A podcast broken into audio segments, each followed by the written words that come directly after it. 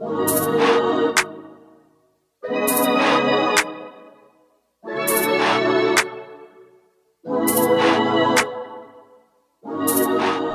rapaziada, beleza? Scouts Debate na área. E o tema de hoje, vamos abordar uma coisa que tem tomado conta das redes sociais. No momento que eu tô gravando, no sábado, no sábado de madrugada, já são 3h40 da manhã, do sábado pro domingo, do sábado dia 4, a gente fez um tweet falando quem é mais ídolo, Tevez ou Guerreiro, gerou uma certa discussão. Então gerou esse Scouts Debate aqui com o tema simples o seguinte: Qual o maior gringo da história do Corinthians? Uh, quando a gente fala de gringo no Corinthians, vem alguns nomes à cabeça, como Gamarra, como Tevez, principalmente, que influenciou esse debate, como Paulo Guerreiro, como Rincon. Mas aí o, o torcedor mais saudosista vai citar, mas e o Romero? Bom, vamos aos números pra gente começar já. Que Romero, você nunca confiou em mim, né? Vai tomar no... Romero tem pelo Corinthians 222 jogos. Fez 38 gols, ganhou dois brasileiros e ganhou, ganhou três paulistas. É, ok, venceu, teve números expressivos na questão de títulos, uh, teve lá sua importância, é bom citar. Uh, só que aí tem. É, é o maior artilheiro da arena até hoje. Só que tem um pequeno problema. O Romero, nesses momentos de Corinthians, desde 2014, o Romero nunca foi unânime. O Romero nunca foi aquele titular incontestável. Uh, é importante que a gente diga, o Romero chega em 2014, uh, ainda com o Mano Menezes, começa muito bem, nos jogos contra o Bahia ele entra bem, um amistoso que para temporada de para temporada ele entra bem também. Enfim, o Romero começa bem e tal, depois dá uma caída, começa a alternar entre reserva, banco, vai bem no derby com o Palmeiras também. Só que depois acaba se perdendo, quase não joga depois em 2014 com o Mano. Em 2015 segue na mesma, participa pouco, volta a ter um certo destaque, isso lá depois com o lá pro final do, do, Campeonato Brasileiro já com o título decidido. Então o Romero, desculpe, mas você que quer ver o Romero nessa lista, o, o, Romero não pode entrar nessa lista porque o Romero sequer foi unânime, né? O Romero foi um cara que a vaga foi caindo no colo dele por falta de opção. E depois porque a torcida se identificou muito com o estilo dele, né? O cara ele gostava muito do, de tentar copiar um Jorge Henrique, digamos, né? Pra ter um jogador que fazia algo parecido com o Jorge Henrique. Uh, conseguiu isso no Romero. O Romero realizava bem função tática tudo mais. Teve lá sua importância nesse quesito, mas me desculpe você que quer que o Romero seja nessa lista. É outro patamar, né?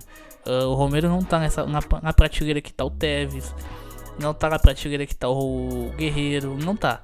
É, o Romero é um cara, foi um cara importante no período aí, mas longe de ser um cara unânime, o cara que a vaga foi caindo no colo dele, ganha dois brasileiros, mas um deles sendo reserva e participando muito pouco.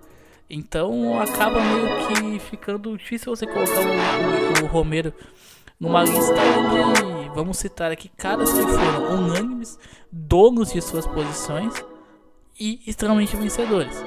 Uh, outro nome que é bastante comentado é o do Tevez. Uh, o Tevez tem pelo Corinthians 78 jogos, 46 gols e o título brasileiro de 2005, sendo o melhor jogador da competição. É, o Tevez criou uma mania no Corinthians, né?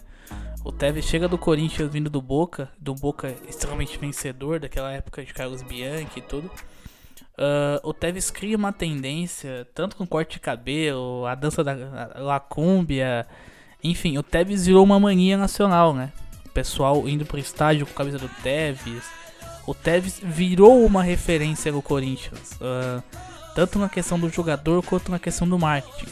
Porém, é, o que atrapalha o Tevez foi o curto período. O Tevez jogou apenas 78 jogos, não que sejam números baixos, mas uh, pra gente colocar o Tevez como o maior gringo da história do Corinthians, isso pesa.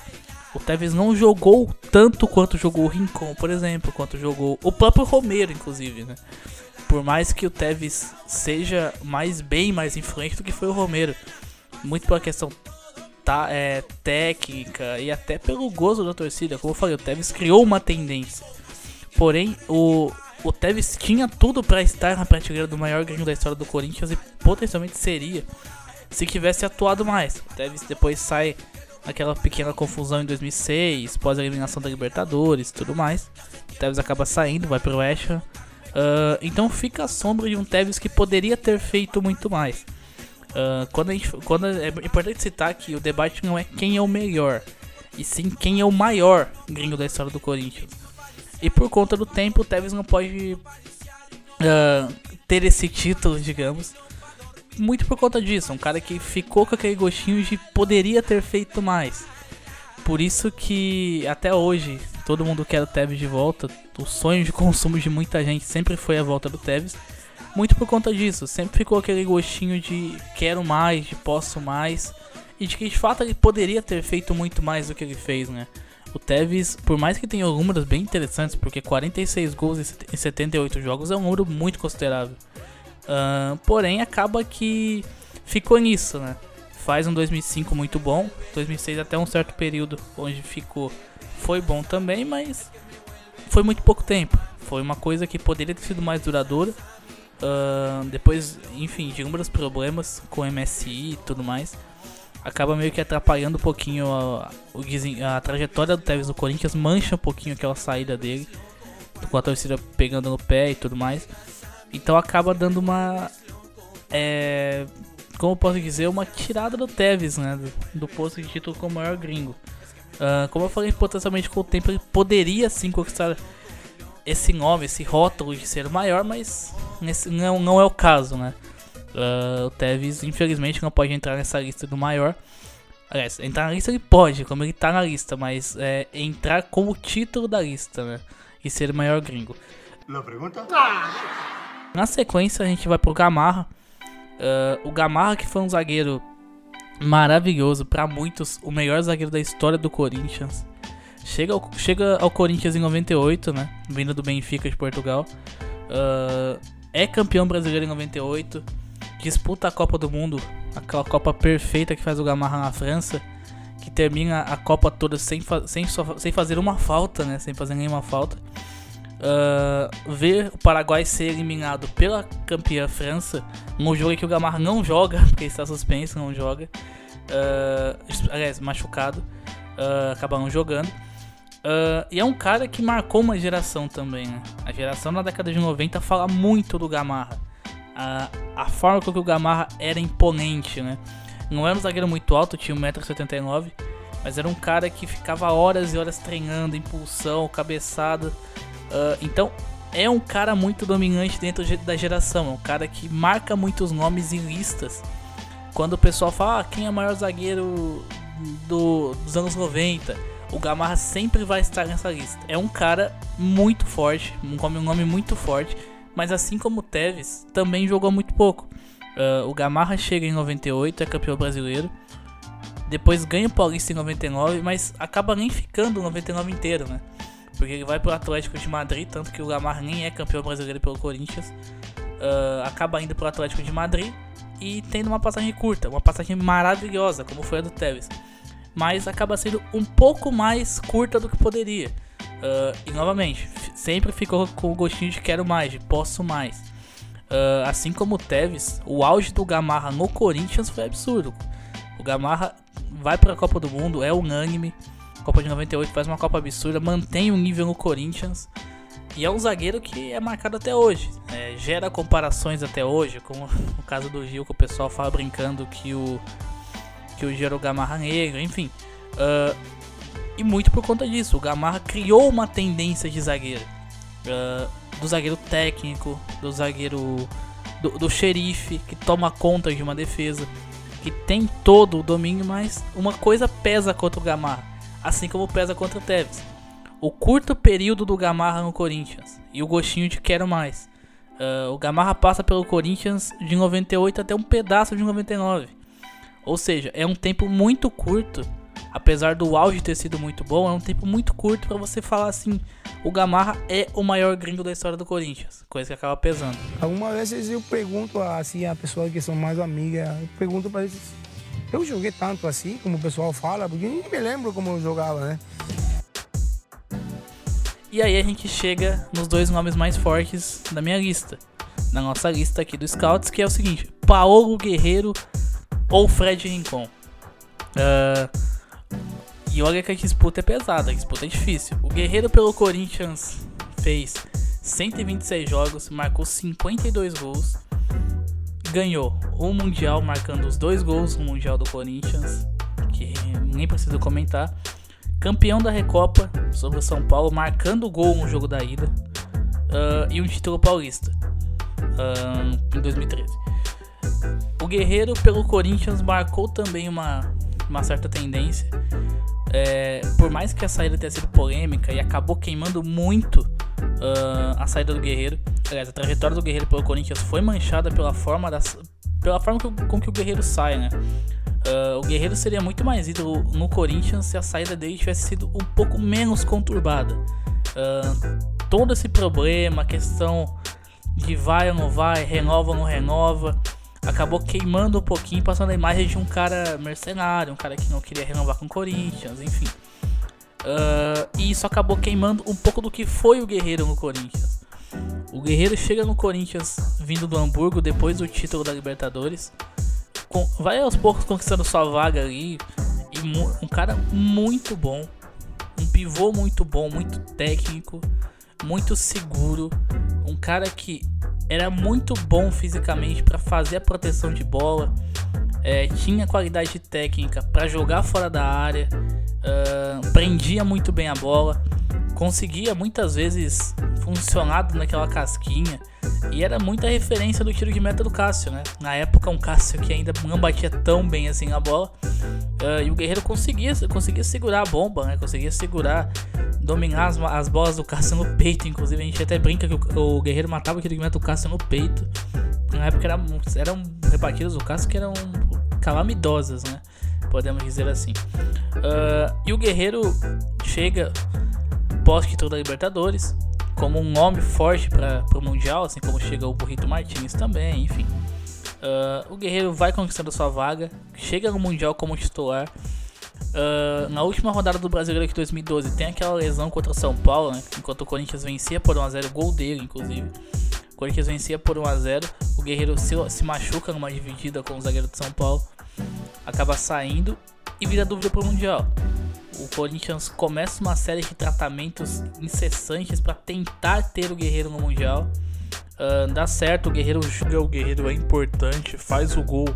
Depois um cruzamento lindo do Douglas de Trivela contra o Al do Egito uh, na semifinal. Marca o gol do título contra o Chelsea na final. E ali começa a era de ouro do Guerreiro. Os dois, os dois gols do Mundial, o título do Corinthians, tudo mais e atuações sempre em alto nível. O Guerreiro sempre manteve um nível muito bom. É um cara que sempre foi muito regular e muito decisivo. 52 desses gols pelo Corinthians foram deles 29 gols decisivos. Como assim gols decisivos? Uh, ou gol de abertura de placar ou gol de virada, que consolidou uma vitória. Uh, ou seja, números muito altos. Uh, quase metade dos gols do Guerreiro pelo Corinthians foram dessa forma.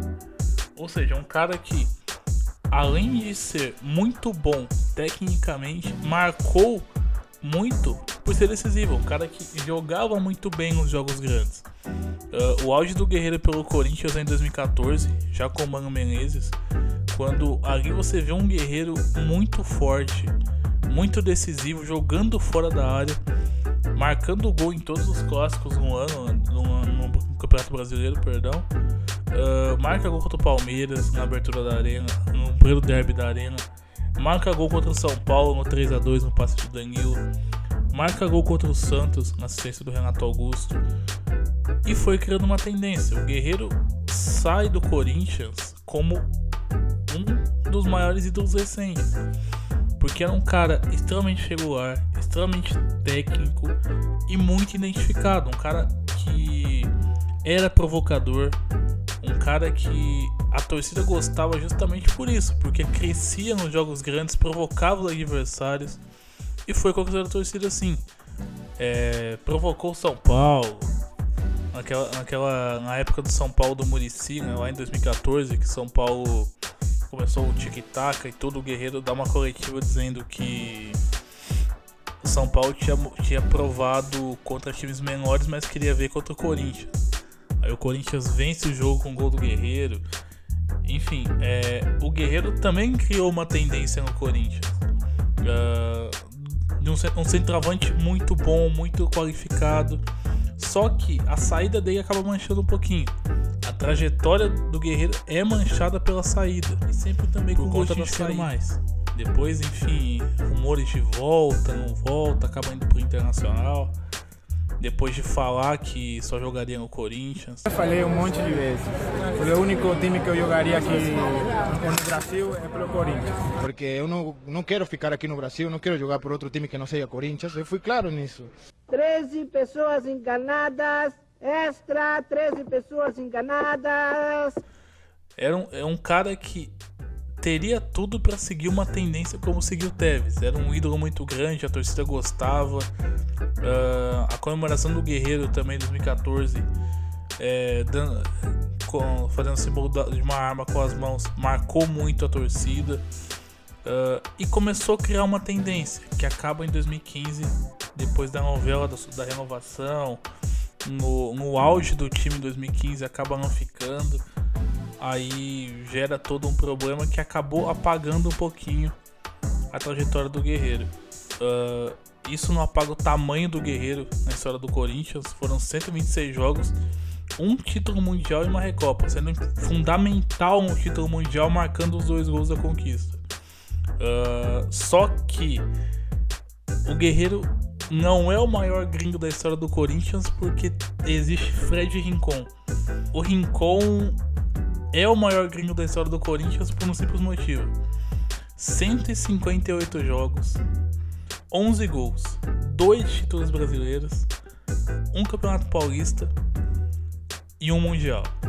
Uh, estamos falando de um Rincon extremamente vencedor, líder e dono do meio-campo do maior do melhor Corinthians uh, dos últimos aliás ele tá entre os maiores Corinthians, melhores Corinthians de todos os tempos, que é o Corinthians da época de 98, 99 e 2000. Um time brilhante, formando uma dupla de volante muito sólida com Vampeta, tendo ali no meio Ricardinho, Gil, Marcelinho uh, na, na frente. Líder, cap, um, o capitão do título mundial, do título brasileiro. Um cara muito brilhante, muito bom e que começou como meia, né? Importante citar, o Rincon chega no Corinthians sendo um meia, quase um meia atacante. Vai sendo recuado pelo Luxemburgo até se tornar um primeiro volante de muita qualidade técnica, muito refino. Uh, muito, muito, perfil de muita liderança, né? A gente ouve direto as histórias do Rincon aí, que obviamente contadas pelo Vampeta e tudo. Uh, um cara que se tornou um líder nato. Uh, o Rincon um, exerce um poder de liderança muito grande no Corinthians. E forma, junto com o Vampeta, uma das melhores duplas de volantes da história do clube. É, e era um cara e um cara extremamente vencedor. O Rincon ganhou quase tudo que disputou pelo Corinthians. Ganha dois títulos brasileiros, ganha o Mundial, ficou apenas faltando o gostinho de ganhar a Libertadores, que acabou não rolando. Mas não apaga o tamanho do Rincon, um cara que saiu do Corinthians de braços abertos, de portas abertas também, né? é, deixando ali um legado que poderia ficar mais tempo, ou, ou não. É, é um cara que sai, sai do Corinthians mas, diferentemente do que foi o Guerreiro, do que foi o Tevez, um cara que sai sem, é, sem nenhuma rusga, né? Sem nenhuma ruga com o torcedor, com o próprio clube. Um cara que sai com o sentimento de dever cumprido. Uh, e, novamente, extremamente vencedor, uh, líder, um cara que marcou a geração dos anos 90, né? O pessoal que olhava pro Corinthians nos anos 90 e 2000 e sabia aquela escalação de cabeça, como eu falei. É, Rincon, Vampeta, Marcelinho, Ricardinho, todo mundo sabia a escalação do Corinthians e começava com o Rincon. O meio-campo do Corinthians começava com o Rincon. Uh, então, sim, Fred Rincon é o maior gringo da história do Corinthians. Normalmente falando, extremamente vencedor, técnico, um volante que marcou uma geração, um volante que fez muito tempo uh, uma, a parte da, da renovação do futebol mundial que a gente vê hoje. Hoje a gente vê os clubes jogando com um primeiro volante mais classudo, mais técnico, até o próprio Corinthians agora com o Camacho. Uh, a gente já fazia isso lá atrás com o Rincon. O Rincon era esse volante, era um volante de saída de bola, de qualidade no passe, uh, um drible refinado, uma qualidade técnica mais forte. Fez uma dupla incrível com o Vampeta também é um personagem forte dentro da seleção colombiana. Volta pro Corinthians em 2004 é, para trabalhar internamente. Enfim, um cara muito vencedor. Ganhou tudo que quase tudo que podia pelo Corinthians. Ficou com gostinho de Libertadores. Mas por todos esses motivos, por título, por conquista, pela forma que é tratado dentro do clube, Fred Rincon é o maior gringo da história do Corinthians. Você ser campeão no Corinthians é ser campeão três vezes em outro time, porque realmente o torcedor valoriza muito isso. Para encerrar então o debate, queria pedir para vocês compartilharem, darem RT, favoritarem, curtirem. Uh, compartilhem no grupo do WhatsApp também esse podcast. Abre o debate, vamos fomentar o debate, vamos debater, gente. Uh, com, é, comente se você concorda que o Rincon é maior. Se você concorda com a posição dos outros, se você discorda de alguém, se acha que faltou alguém, comenta aí, pessoal. Beleza? Compartilha novamente. É importante esse feedback de vocês. E até a próxima, gente, com mais o Scouts Debate. Que olha, tô gostando da polêmica, tá? Vou falar pra vocês que tô gostando da polêmica. Até a próxima, pessoal. É nóis e vai Corinthians. Thanks.